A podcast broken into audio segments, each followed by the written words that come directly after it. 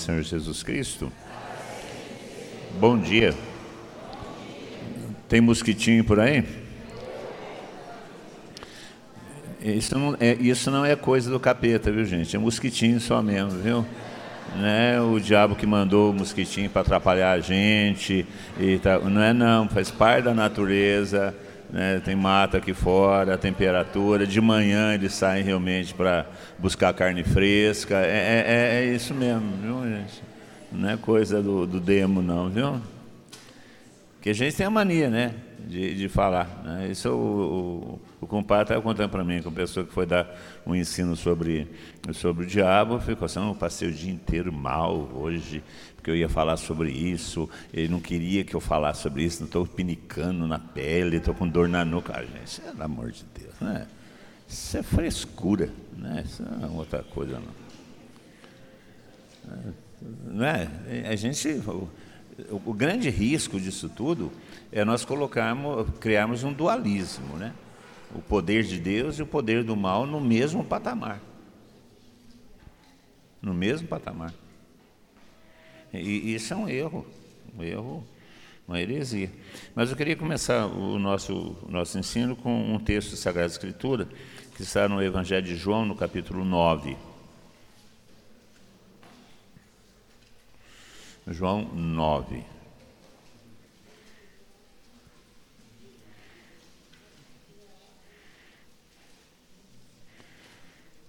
A partir do versículo 1.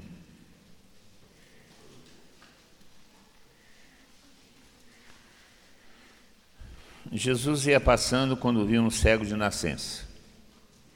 Os seus discípulos lhe perguntaram: Rabi, quem pecou para que ele nascesse cego? Ele ou seus pais? Jesus respondeu: Nem ele, nem seus pais pecaram, mas é uma ocasião para que se manifestem nele as obras de Deus.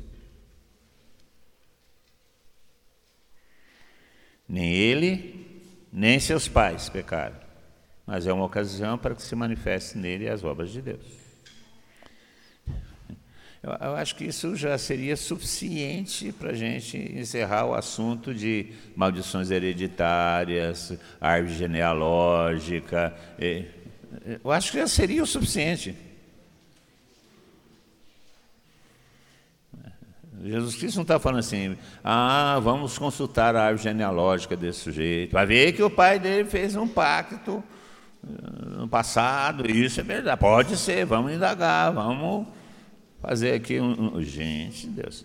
Nós sofremos. É interessante que nós nos formamos é, de uma maneira é, o mais fácil possível. Você liga a televisão, hoje em dia você liga na televisão, alguns canais católicos e outros não, você vai encontrar acampamentos de, de, de árvore genealógica, acampamento de maldições hereditárias, de cura entre gerações, vai encontrar isso. Aí você acha que aquilo lá está certo.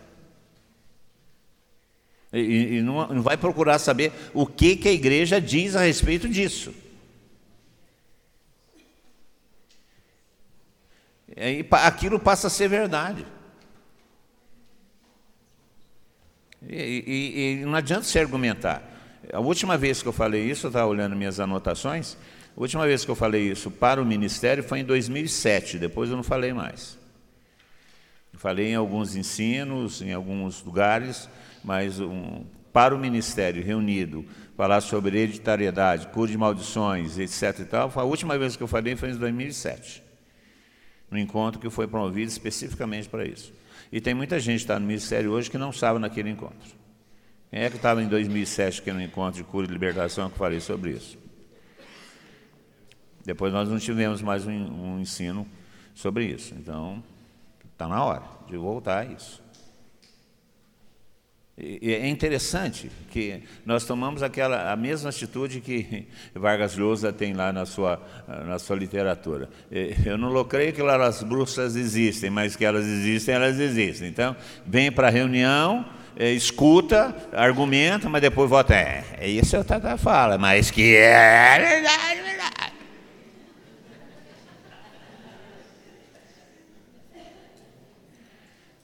É isso aí que ele fala, mas que é verdade, é verdade. Eu não concordo, então não concordo agora.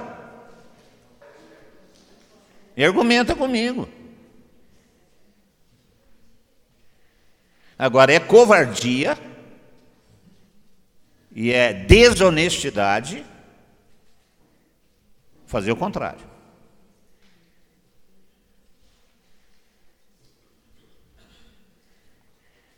É sério. É sério. Porque nós colocamos em risco pessoas que não merecem. E criamos sobre elas cargas que elas não conseguem carregar. Para nós, o essencial da renovação carismática é o batismo no Espírito Santo e a vida no Espírito. O resto são coisas secundárias. E aí, essa coisa de maldições hereditárias, cura entre gerações, árvore genealógica, constelação familiar, tudo é a mesma coisa. É gnosticismo, é invenção de moda, que já vem desde o começo da era da, da, da humanidade. Esse negócio de árvore genealógica, essas coisas, essa coisa já vem já de, de longas datas. E é uma coisa que entrou na igreja através da renovação carismática para um desserviço que nós precisamos da igreja. Esse documento de Malins número 4, o, o cardeal Sweeney cita claramente o Francis McNutt, que começou com excesso de diabologia, né, que não é nem capitologia nem demonologia, é diabologia, né, excesso de diabo, e Roberto de Grandes com cura entre gerações. O documento dos bispos, eu falei que era da Holanda, não é da Holanda, é da Polônia. O documento dos bispos da Polônia cita cita Robert de Grandes como um prejuízo para a igreja com a cura entre gerações. E exige que a Santa Sé tome uma posição referente a isso. O documento é agora, de 2018. O que nós, nós escapamos disso que é o essencial, porque nós ficamos presos a é um espetáculo. Gente, é o fim do mundo você fazer encontros de fim de semana para discutir a árvore genealógica, para descobrir qual que foi o parente que fez um tratado com o capeta que está atingindo sua vida hoje. É, são as coisas ilógicas. Você, você não assume a responsabilidade sobre a sua vida. São terceiros que, que, que determinam a sua vida. Que é isso? Na realidade, isso é busca de, de um espetáculo, de, ser que, de querer ser maior do que se é. É, é, acreditar numa realidade que não existe, estabelecer um dualismo de princípios, o princípio mal e o princípio bem, o Jung. E achar que as coisas são iguais. Mas isso São Paulo já tinha falado, né? Olha aí na primeira carta de Timóteo. Primeira carta de Timóteo tem um texto de São Paulo. São Paulo era já enfrentava essas situações. Algo no começo da carta de São Paulo de Timóteo. Capítulo 1, versículo 3. 1 Timóteo 1,3 Ao partir para Macedônia, eu te pedi que ficasse em Éfeso para recomentares alguns que não ensinassem doutrinas diferentes, nem dessem atenção a fábulas e genealogias intermináveis.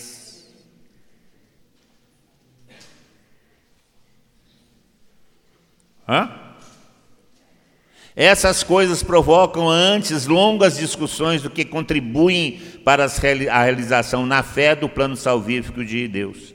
Essa recomendação visa promover o amor que nasce de um coração puro ou por uma consciência de uma fé sincera. Por serem, terem afastado essa linha, alguns se entregam ao palavrólio sem sentido. Pretendem ser mestres da lei, mas não entendem o que diz, nem conhecem as questões que defendem.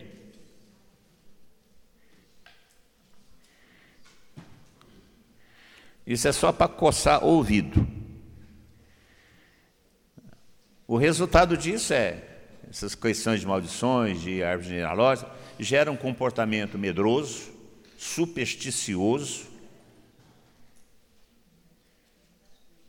atribuem poder a pessoas e às coisas, começam a acreditar em ritos mágicos para resolver problemas que não se resolvem dessa forma, se tornam supersticiosas, ficam acreditando em orações de poder, com coisa que o escrito tem mais força do que a fé. Essa oração é poderosa. Pode rezar que. É... Gente, oração é poderosa é por sua fé, não é pelo que está escrito, não. E se for pelo escrito, a oração mais poderosa é o Pai, é o Pai Nosso, porque foi ensinado por Jesus Cristo. E lá nessa oração do Pai Nosso fala, livrai-nos do mal. Não nos deixeis cair em tentação, livrai-nos do mal. Não fala assim, livrai-nos do mal, dos nossos antepassados, das nossas árvores genealógicas. Porque se isso, for, se isso fosse importante, Jesus Cristo não teria ensinado.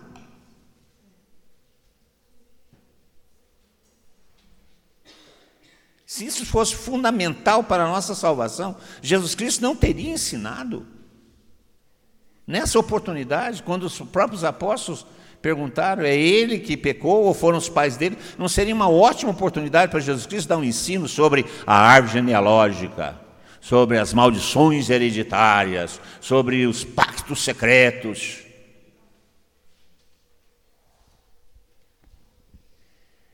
Pelo amor de Deus.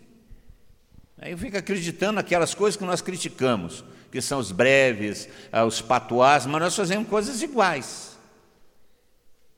Transformamos o crucifixo num patuá, botando na porta da casa de coisas, porque ele que vai atrair todas as mal olhados e tal. Antigamente eles botavam, comigo ninguém pode. Ferradura, Buda, elefante com a bunda virada para o lado de fora, vassoura atrás da porta espada de São Jorge. Qual que é a diferença?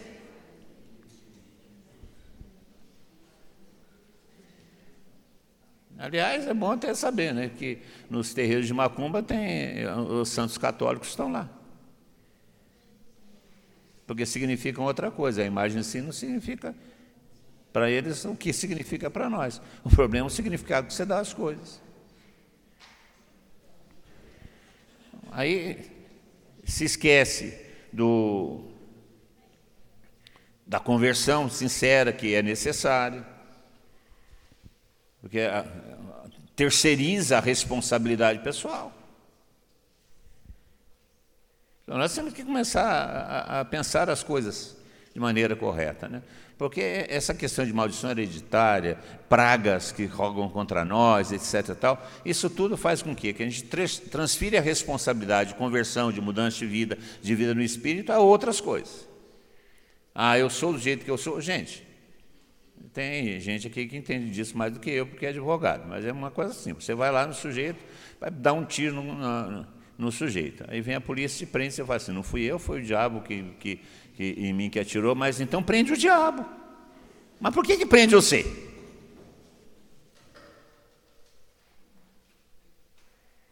Por que, que você não vai para? Não, prende meu avô, que já morreu, porque foi ele que rogou uma praga que eu ia ser criminoso, por isso eu sou criminoso. Então a culpa é do meu avô. Prende o avô.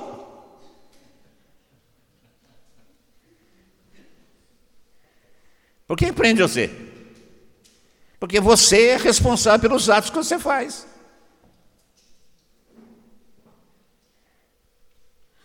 O outro não vai para a cadeia no seu lugar, o outro não vai para o inferno no seu lugar, é você que vai, se você não, não andar na, conforme a vontade de Deus, gente, é uma coisa.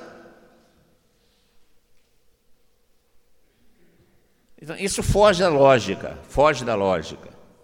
Você achar que o seu comportamento espiritual, a sua vida é determinada por coisas feitas por pessoas anteriores a você e que você não participou.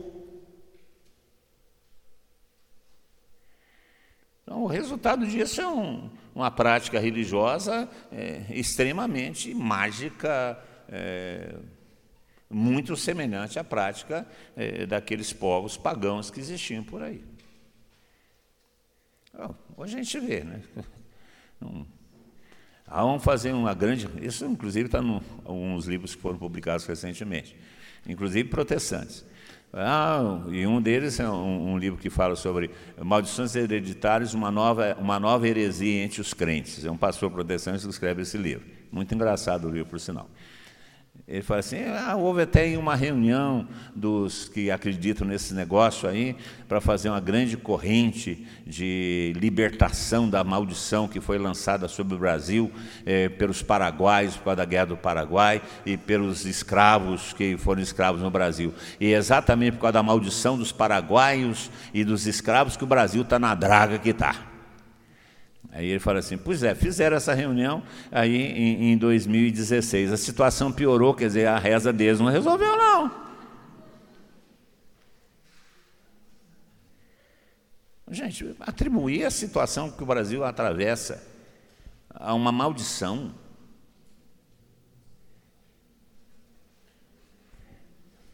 E não a roubalheira, a corrupção dos dirigentes, o mau planejamento econômico, uma, a falta de consciência política do povo e dos políticos. Pelo amor de Deus.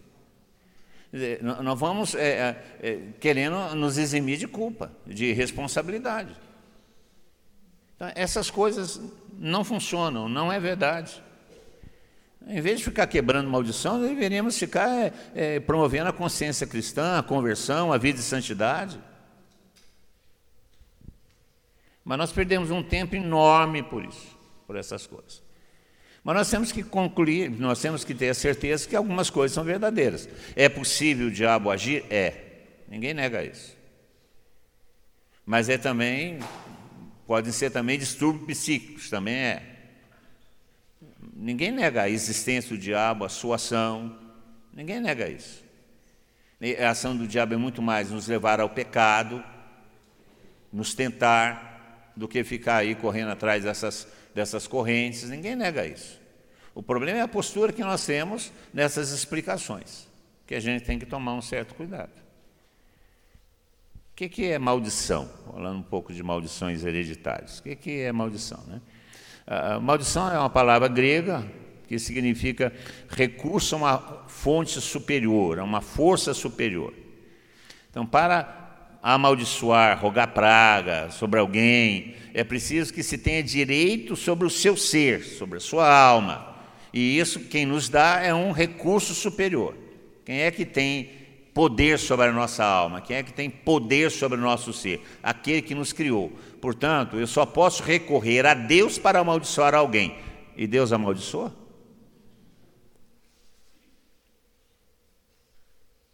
Então, o único que tem poder para lançar uma maldição sobre alguma coisa é aquele que criou. Porque a maldição exige, para ser legítima e funcional, exige a autoridade de um Deus. E quantos deuses existem?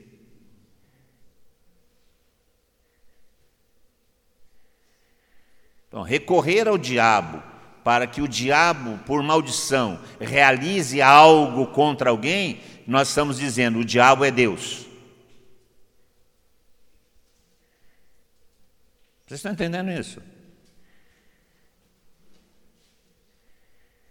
Então, se você acredita que alguém por, colocou o diabo para te amaldiçoar, porque esse alguém acredita que o diabo é Deus e você acredita que o diabo é Deus.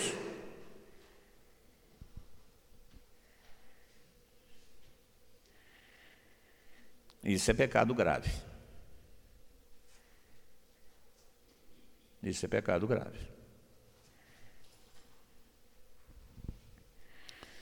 O amaldiçoar as pessoas supõe que nós temos o poder de colocar em, em, em ação forças que nós não conseguimos controlar, que são as forças espirituais. Portanto, se você não atribui a Deus essa maldição, o, o diabo como Deus, essa maldição, você atribui a você mesmo o poder de controlar forças espirituais, então você pensa que você é Deus. E você é Deus? O ser humano é Deus? Então, se o poder de amaldiçoar vem daquele que cria, que tem o poder de um Deus. Se o diabo não é Deus, então a maldição não pode vir pelo diabo. Se você não é Deus, então a maldição não pode vir por você.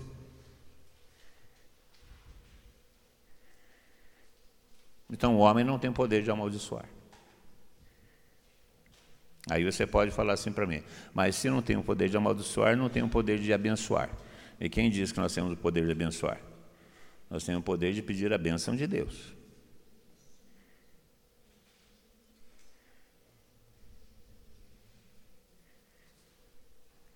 Porque quem abençoa é Deus. Deus te abençoe. Não é assim?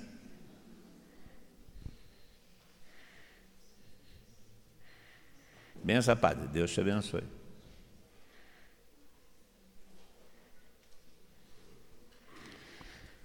Nós o, nós o encontramos na doutrina cristã, a maldição nesse sentido. Nós encontramos na doutrina cristã a maldição como uma exclusão da bênção.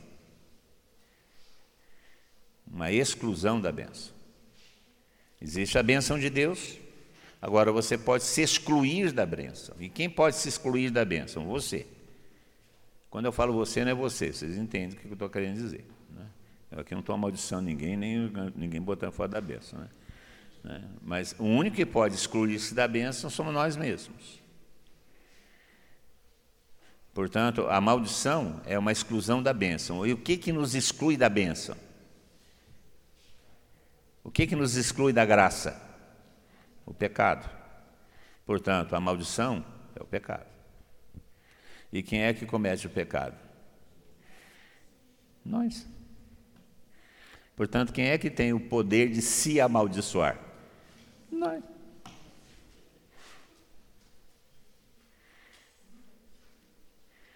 Não é meu pai, não é minha mãe, não é meu bisavô, não é o escravo do meu bisavô, não é o, o soldado paraguaio que eu nunca conheci.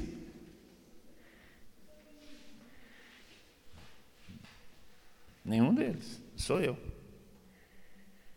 No Velho Testamento, quando se fala bênção e maldição, se fala nesse sentido, na inclusão, na aliança e na exclusão da aliança. Se você não obedecer à lei de Deus, você será maldito. O que, que isso significa? Se você não obedecer à lei de Deus, você está fora da aliança com Deus.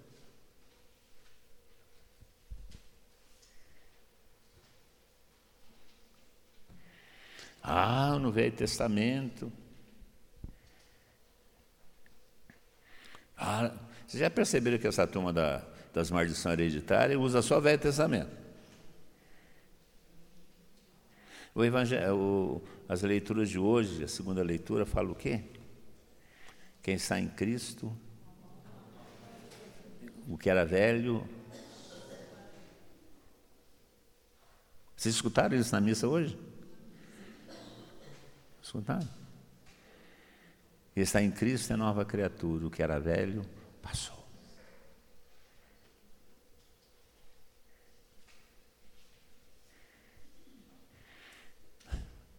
A gente escuta e toca do mesmo jeito.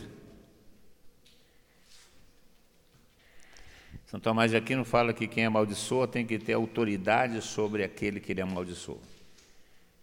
Só Deus tem essa autoridade, responde São Tomás de Aquino. Se você tem que enviar um ser para fazer um trabalho, você tem que ter autoridade sobre esse ser. Só Deus tem autoridade sobre os seres, responde Tomás de Aquino. Portanto, se pela maldição você determina que algum espírito vai fazer um mal a uma pessoa, supõe que você tem essa autoridade sobre esse espírito, como você não tem. Porque você não é Deus. Então, esse argumento já é utilizado por São Tomás de Aquino que afirma que não existem maldições, que são nos impostas a não ser aquela da exclusão da bênção que se dá pelo nosso pecado.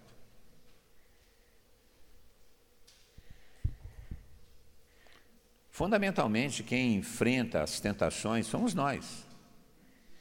E somos nós que pagamos as consequências de nossas escolhas. E isso é uma coisa muito clara. Toma aí. Ezequiel capítulo 18.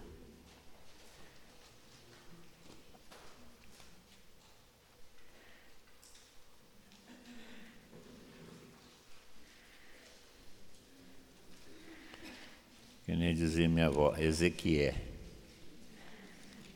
Ezequiel 18. Isso aqui já seria suficiente, né, para resolver o problema nosso.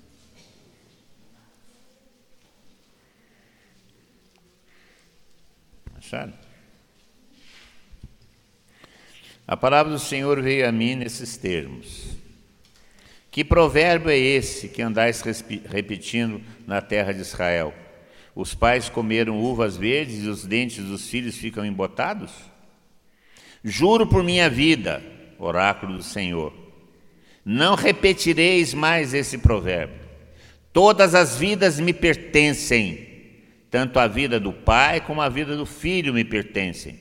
Quem peca é que morrerá.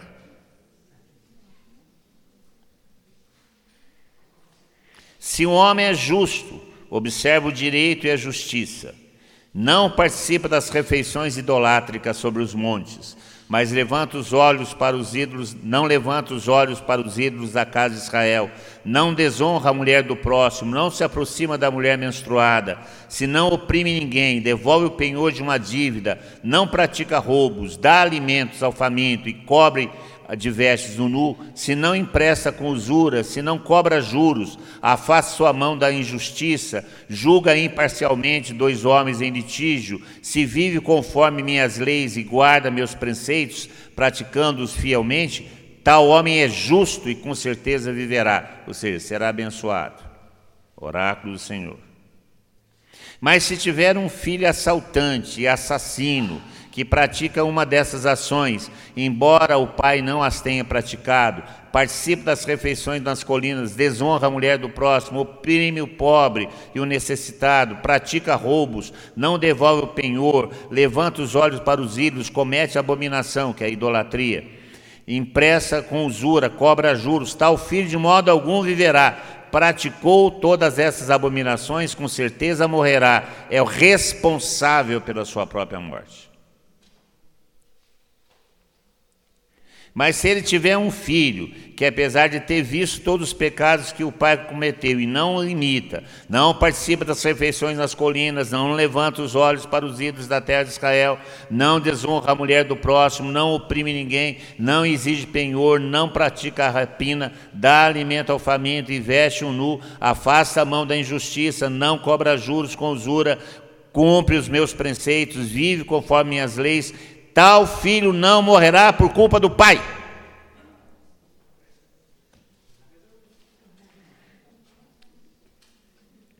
Vocês estão lendo o que eu estou lendo?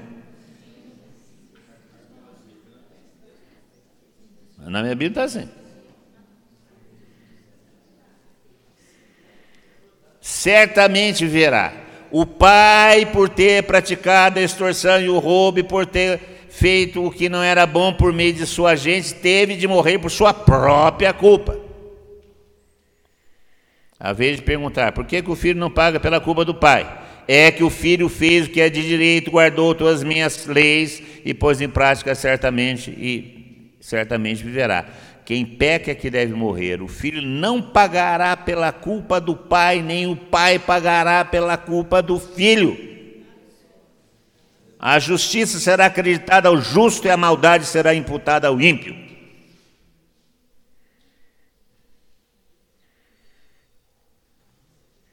Mas se o ímpio aprender de todos os pecados, se arrepender de todos os pecados cometidos, guardar minhas leis e fizer o que é direito e justo, viverá com certeza, não morrerá. Nenhum dos crimes cometidos será lembrado contra ele. Viverá por causa da justiça que praticou.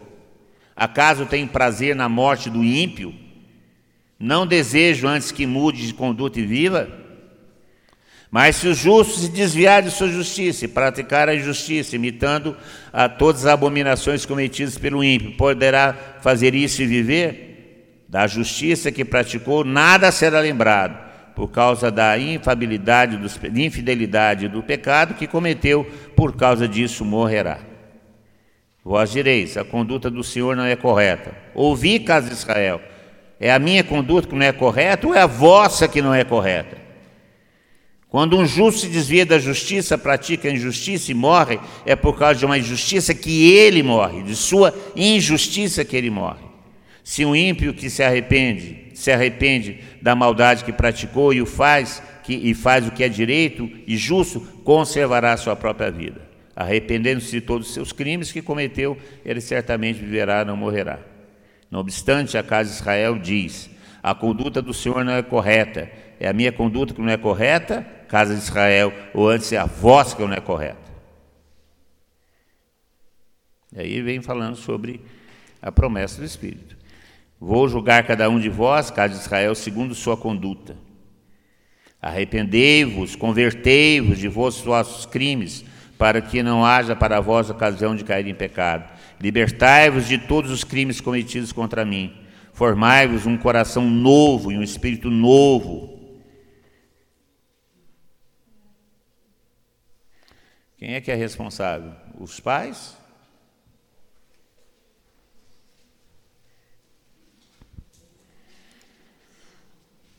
Isso já seria o suficiente, né?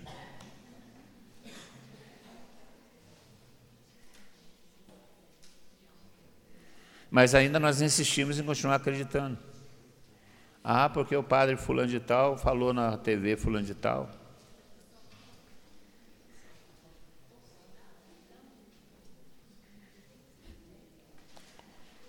Como é que faz? Eu prefiro ficar com a Sagrada Escritura, eu prefiro ficar com o que a igreja ensina, eu prefiro ficar com São Tomás de Aquino.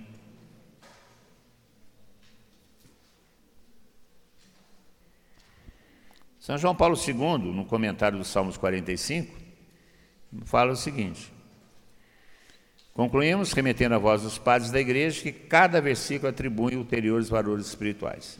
Assim, sobre a frase do Salmo, em que diz que Deus abençoou para sempre, São João Crisóstomo tece a seguinte aplicação cristológica.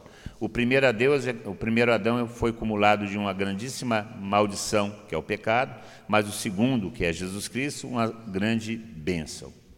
O primeiro tinha, o primeiro tinha ouvido, maldito seja a terra por tua causa. E, de novo, maldito executa o que executa com negligência o mandato do Senhor. Fostes libertados de todas essas maldições por obra de Cristo que se fez maldição. Com efeito, assim como se humilhou para depois se erguer e morrer, e morreu para se tornar imortal, assim tornou-se maldição para nos encher de bênção. O que se pode comparar com essa bênção, quando por meio de uma maldição, ou seja, o pecado, nos concedeu uma bênção que é a salvação? De fato, em Cristo não existe mais nenhuma maldição.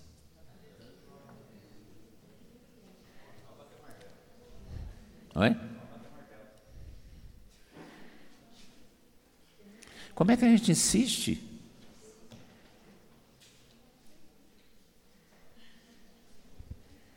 Como é que a gente insiste nisso? Dom Esteve Bittencourt, que foi um grande teólogo, monge beneditino, fala que não existe maldição, não existe trabalhos, sortilégios, magias. Porque isso supõe que você tem uma autoridade para realizar essas coisas através de objetos que você não tem, porque você não é o Criador. Então não existe objetos contagiados e contagiantes. Ele fala que, que, o, que o diabo não se espalha no mundo como um vírus da, da, da gripe, que você se contagia. Uma bactéria espiritual. Os ídolos nada são, portanto, eles nada podem. Dom Esteve Bittencourt.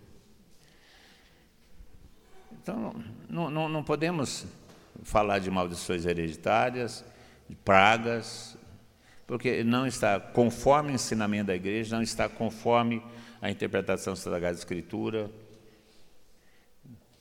Agora, por que, que nós insistimos nisso? Por que, que nós insistimos nisso? Porque nós queremos coisa para coçar nossos ouvidos. Iremos ter um poder que não temos. Porque se você admite que existe a maldição, que existe a, a, os pactos secretos de nossos pais, e, e você consegue quebrar, você tem o poder de quebrar, você é o super Deus.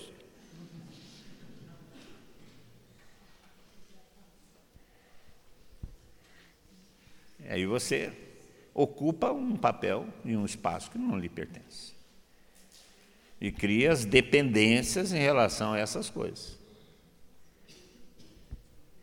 Essas crenças todas fazem do sacrifício de Jesus Cristo uma, uma bobagem. Veja.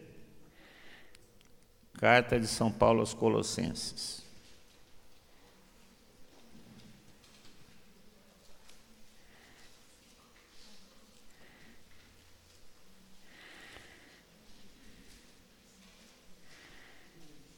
Carta de São Paulo aos Colossenses. Capítulo 2.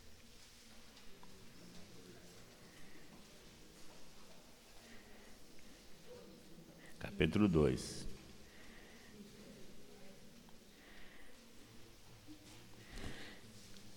Ele fala assim, a partir do versículo 13, ele começa a falar isso. E a vós que estáveis mortos por causa de vossas faltas e da incircuncisão de vossa carne, Deus vos deu a vida com Ele, Jesus Cristo, quando nele, Jesus Cristo, nos perdoou de todas as nossas faltas. Deus anulou o documento que, por suas prescrições, nos era contrário e o eliminou, cravando-o na cruz. Qualquer coisa que era contra nós, Jesus Cristo cravou na cruz. Despojou os principados e as protestades e os deu publicamente em espetáculo, arrastando-os no seu cortejo triunfal. Cristo venceu sobre tudo. Então não existe mais forças contra nós, porque aquilo que poderia pesar contra nós foi cravado na cruz. Portanto, alguém vai querer tirar da cruz onde Cristo cravou as coisas? Portanto, que ninguém vos condene por questões de comida e de bebida, de festa ou de lua nova ou de sábado, tudo isso é sombra do que há de vir, mas o corpo é o de Cristo. Ninguém é pretexto de humildade, culto aos anjos, os impeça de alcançar a vitória. Tais pessoas baseiam-se em pretensas visões, deixando-se ingenuamente inchar de orgulho por essa sua mente carnal. Rejeito a cabeça Cristo, que em virtude do qual o corpo todo é provido e bem unido com articulações e ligamentos e cresce como Deus faz crescer. Se Cristo por, se com Cristo morresse para os elementos dos cosmos, essas tranqueiradas toda por aí. Por que vos submeteis ainda como que vivendo no mundo a proibições do tipo não pregue, não pegues, não proves, não toques? Então, as contaminações. Né? São apenas preceitos e ensinamentos humanos que acerca de coisas que se consomem pelo uso. Eles preceitos parecem ter algo de sabedoria, porque apresentam religiosidade, humildade e severidade para com o corpo, mas não tem nenhum valor quanto contra a autossuficiência da carne. Ah, não pode porque está contaminado, não pode. Isso é preceito humano que não tem valor nenhum diante da virtude.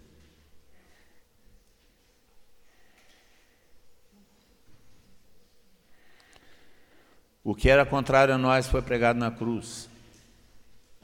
Eis que faço nova todas as coisas. Então, a crer nessas maldições hereditárias em praga e etc e tal.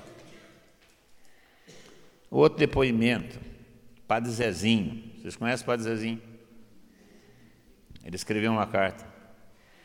Fala assim: Faço parte, isso em 2017, 2017. Faço parte dos sacerdotes católicos que questionam as celebrações dos ritos, hoje conhecidos como quebra de maldição. Essa prática canoniza o medo, dá a entender que Deus se vinga até a quarta geração e acentua demasiadamente o papel de alguns sacerdotes ou intercessores em detrimento dos sinais e dos sacramentos que já temos na igreja. Além do mais, empobrece a doutrina da graça, da redenção, da presença de Deus na família, da misericórdia, do poder salvífico do sangue de Cristo. Coloca um ritual de quebra e purificação acima da certeza do perdão e dão a entender que só aquele grupo ou aqueles sacerdotes podem derrotar o que eles chamam de estratégia do inimigo.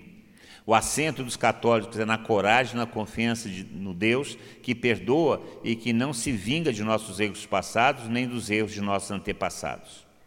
Ao ouvir um pregador católico numa emissora convidando os fiéis para uma missa de quebra de maldição, ao ver na televisão o convite de uma igreja pentecostal para uma sessão de descarrego, tentei lembrar algum papa, bispo ou documento que tivesse abordado tal prática de exorcismo contra o mal ou contra o demônio. Não encontrei nenhum.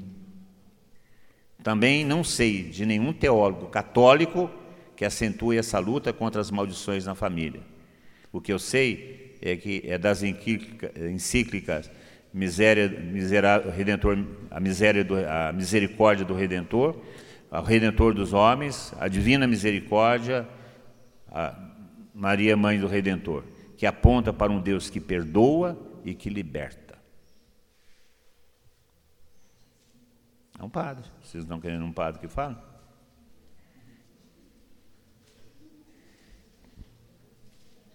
Tem que ser padre.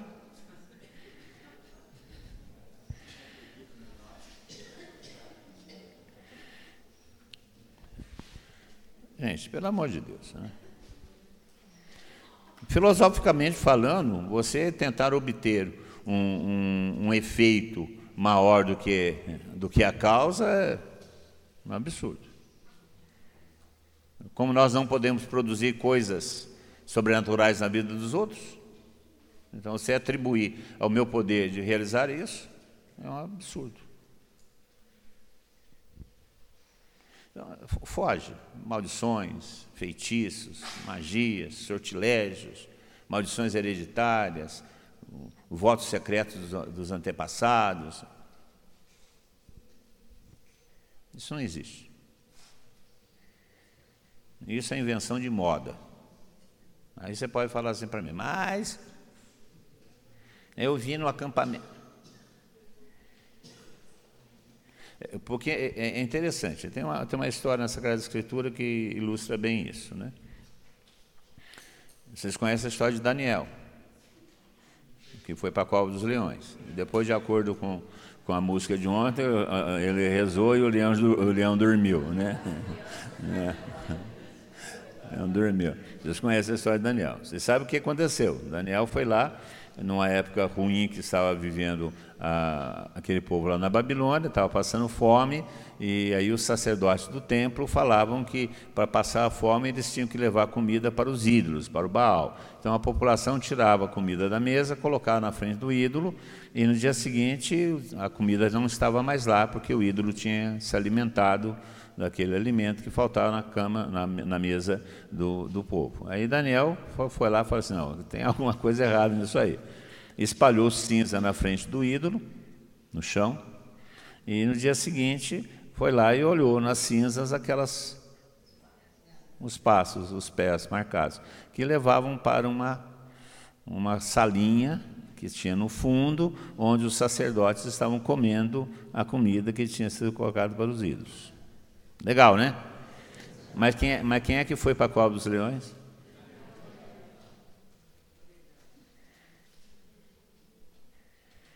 O povo prefere acreditar nessas coisas. O povo prefere acreditar que seja o ídolo que está comendo. Prefere acreditar. Porque é mais prático, gente. É mais lógico. Porque a questão da iniquidade é um mistério, nós não conseguimos entender o sofrimento em nossa vida. Não conseguimos saber o porquê que nós procurando viver certo, é, acontecem coisas ruins conosco. Nós, nós temos dificuldade de entender o, o mistério da iniquidade. E porque a gente tem essa dificuldade, a gente começa a procurar saídas racionais. Então, alguém fez um mal para mim, foi a minha família. Ah, minha família tem. Meu tio suicidou, meu avô suicidou, meu bisavô suicidou, então tem uma praga de maldição de suicídio em minha família. É mais fácil você acreditar nisso que você acreditar que é um comportamento continuado dentro da família que precisa ser quebrado por uma educação mais ativa.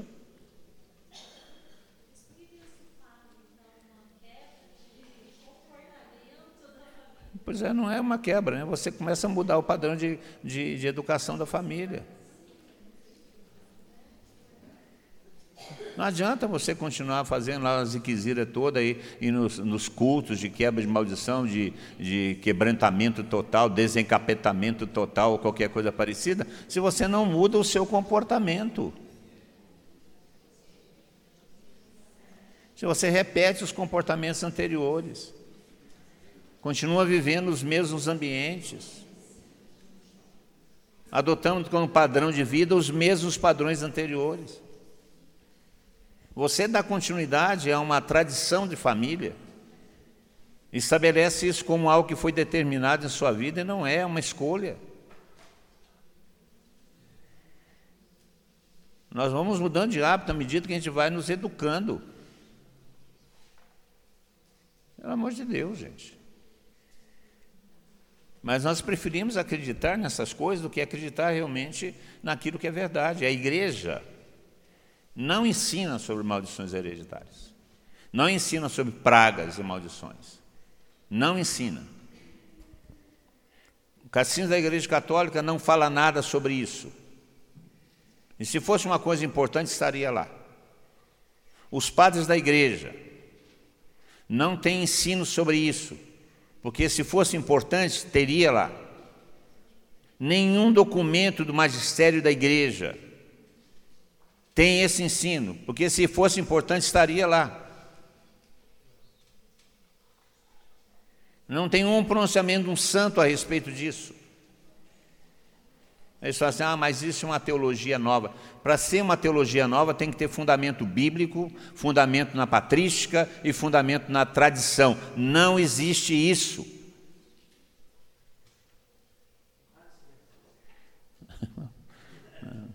Rassi falou pelo contrário. Rassi falou que o único problema é, espiritual que nós herdamos chama-se pecado original. E isso foi resolvido no batismo.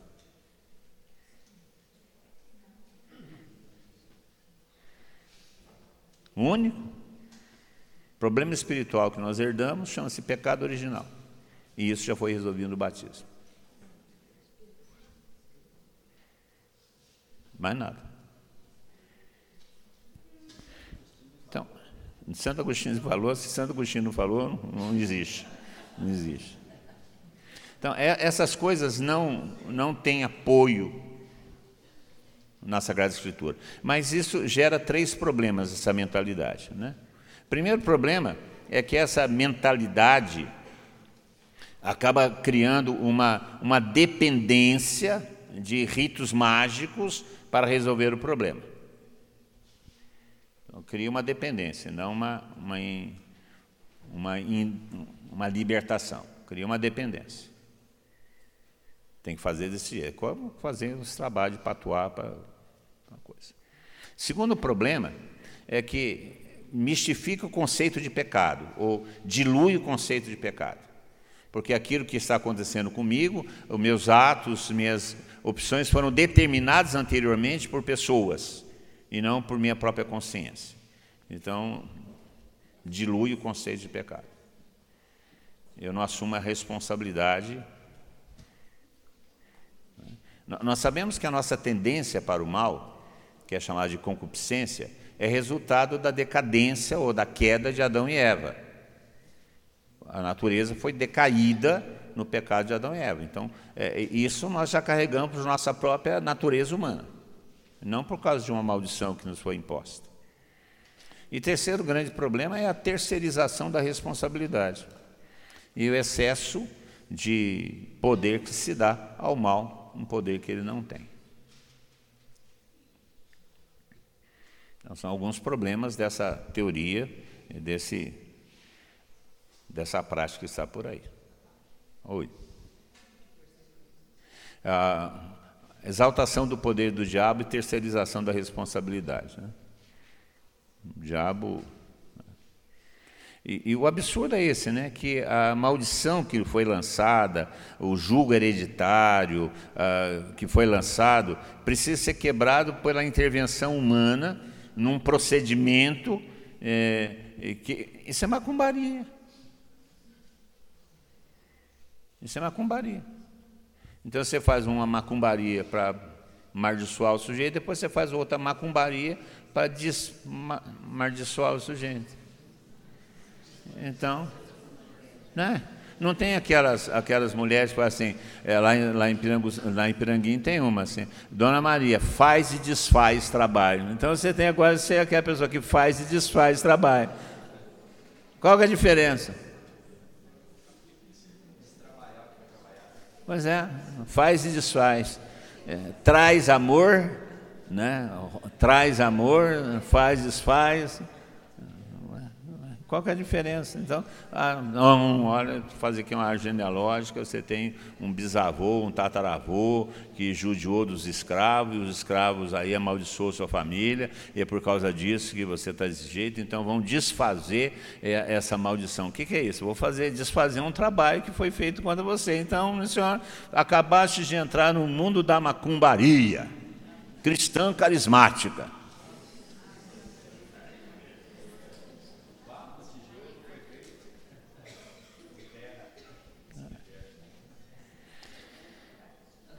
Tem jeito. Oi. Pois é, porque agora.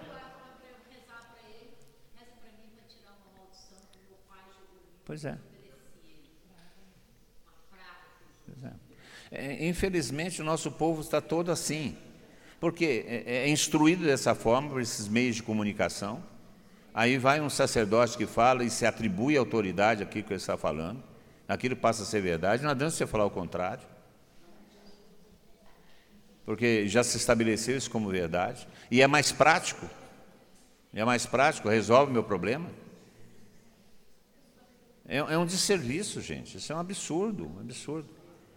absurdo. Eu, eu fui pregar em Araxá, estava eu com o Alexandre Bertelli. A coisa estava indo bem, estava um curso interessante, gostoso. Na última pregação, domingo de manhã, quase na hora do almoço, eu ia embora na hora do almoço, uma senhora levantou esse problema. Eu falei que isso tudo é besteira. Rapaz de Deus. Virou um boné velho, eu tenho que sair depressa daquele negócio lá, porque eu estava vendo que eu ia apanhar, porque é onde já se viu, absurdo. Aqui na Diocese. Eu já falei isso para o ministério, mas tem ministério nosso que continua falando sobre pragas e maldições. Ministro do ministério nosso.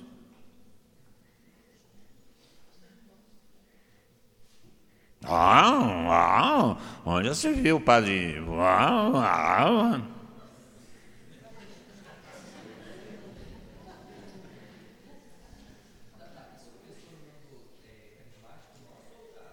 Nosso, nosso, Javenice.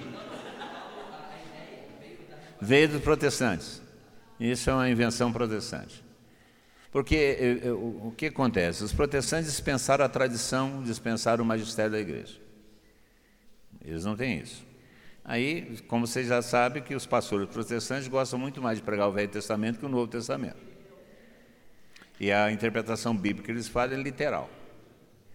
Então eles começam a fazer essa aplicação, como é a mesma teologia da prosperidade é a mesma coisa, tem a mesma raiz. São interpretações é, pontuais de texto. Oi? É, por Ezequiel. Então, eles não, não leem Ezequiel, eles leem os que interessam. Agora, é lógico, se eu pegar essa, a Sagrada Escritura na, num viés que eu quero provar alguma coisa, eu provo até que Deus não existe. Que está lá no Salmo, Salmo 2, se não me engano. Deus não existe, dizem os ímpios. Eu só cortar o segundo versículo, pegar o primeiro.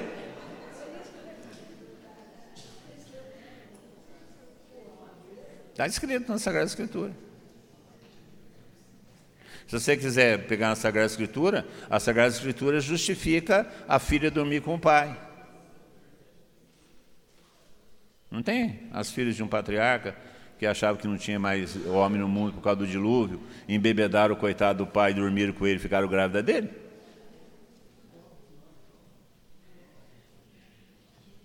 Está na Escritura. Então nós vamos fazer isso?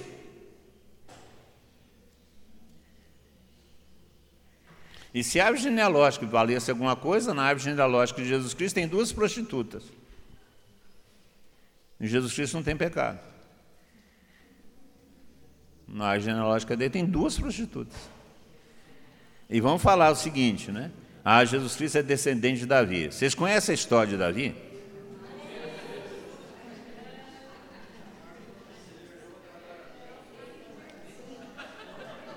Vocês conhecem?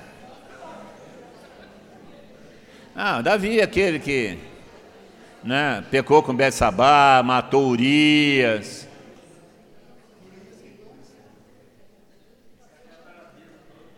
Tinha não sei quantas mulheres. É, é que é sujeitinho.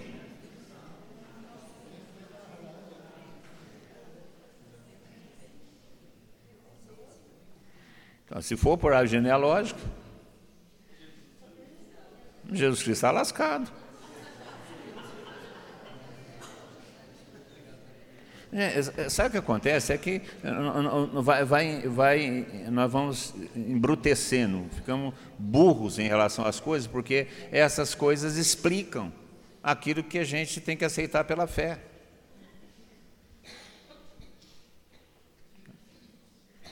E, e é interessante porque não é só Ezequiel. Existem outros lugares, por exemplo, Deuteronômio, podemos ir lá, só para pegar o Velho Testamento, né? No livro do Deuteronômio, que é o quinto da Sagrada, tem lá no capítulo 24. Capítulo 24. Versículo 16. Deuteronômio é a lei. Só pegar o Velho Testamento. Os pais não serão mortos pela culpa dos filhos, nem os filhos pela culpa dos pais, cada um será morto pelo seu próprio pecado. Deuteronômio 24, 16. Nem na lei de Israel a responsabilidade é transmitida do pai para o filho, do filho para o pai. Nem na lei de Israel.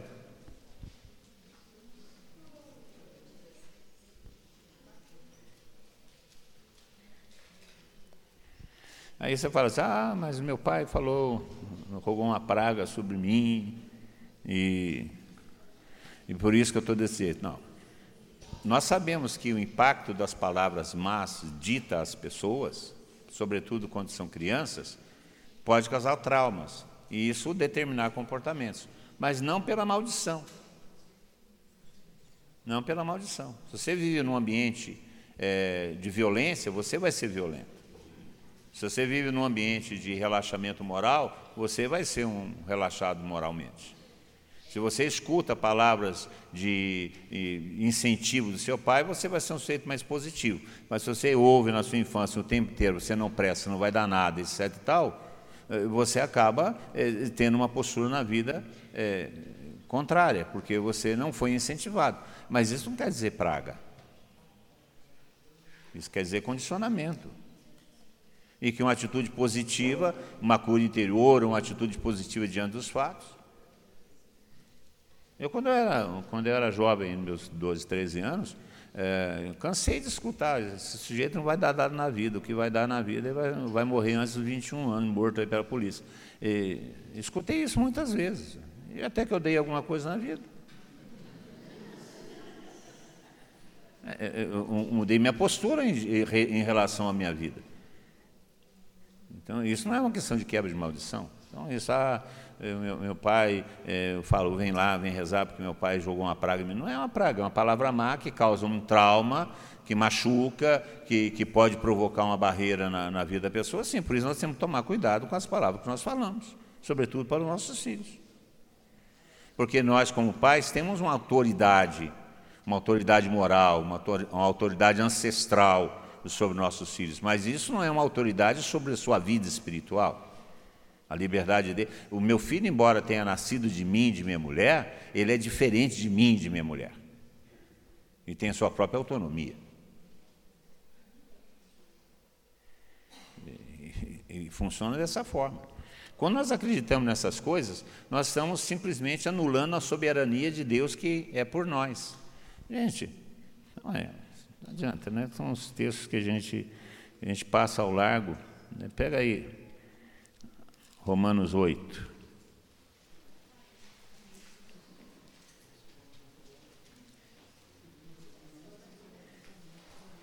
A partir do versículo 31. Obrigado. A partir do versículo 31. Quero encerrar com isso. Acharam aí? 8, 31. Depois disso, que dizer ainda?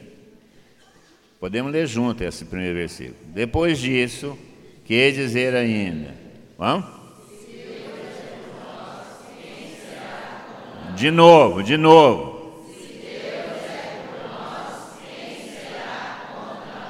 Ah, mundo velho. Ah. E aí ele continua, olha. Deus que não poupou o seu próprio filho, mas entregou por todos nós, como é que com ele não nos daria tudo? Quem acusará os escolhidos de Deus? Quem que justifica? Quem condenará? Cristo que morreu, mais ainda, que ressuscitou, está à direita de Deus intercedendo por nós? Quem nos separará do amor de Cristo? Tribulação, angústia, perseguição, fome, nudez, perigo, espada, maldição hereditária. É, é, é. Quem? Pois está escrito: por tua causa somos entregues à morte todos os dias, fomos tidos como ovelhas destinadas ao matadouro. Mas em tudo isso somos mais que vencedores, graças àquele que nos amou. Tenho certeza que nem a morte, nem a vida, nem os anjos, nem os principados, nem o presente, nem o futuro, nem as potências, nem as alturas, nem a profundeza, nem nenhuma outra criatura será capaz de nos separar do amor de Deus que está em Cristo nosso Senhor.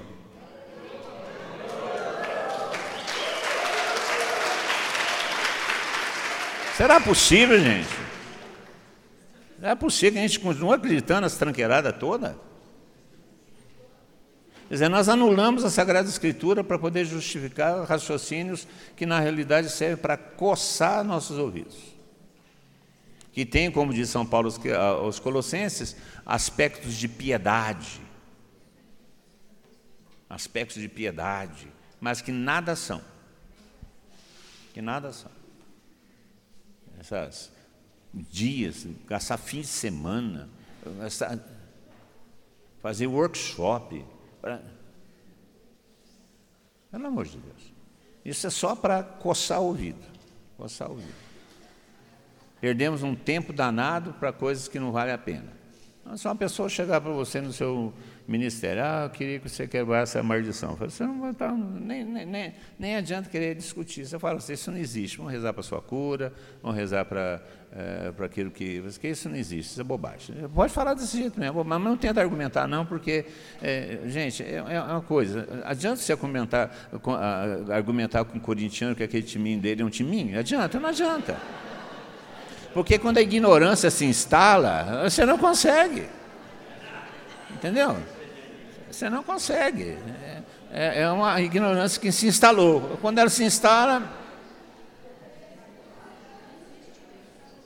Não adianta. Certo? Não, chegar, não, não, não, não adianta argumentar. Não existe, o importante é que a gente saiba disso, não existe Existe sim, algumas vezes, um comportamento continuado, uma educação que transfere, que transfere valores e, e, modos de proceder. E, isso sim é um condicionamento, mas não é uma maldição que se impõe, não é um julgo que se impõe. É, são, são características familiares que nós podemos herdar. Eu estava na feira esses tempos atrás e um feirante falou assim: Você é Cotim? Eu falei assim: Sou. Você é filho de quem? Do Dito, do Chico ou do Bento? Eu falei assim: Do Dito. Eu falei assim: Como é que o senhor sabe? Eu falei assim: O seu jeito de falar, igual do seu pai. Nós herdamos isso. Porque é o jeito, é a maneira, isso nós herdamos. Temperamentos, isso nós herdamos. São heranças que nós temos o nosso condicionamento. Mas falar em relação à vida espiritual. Não. Está claro isso, gente? Claro. Por favor, por favor, né? Por favor.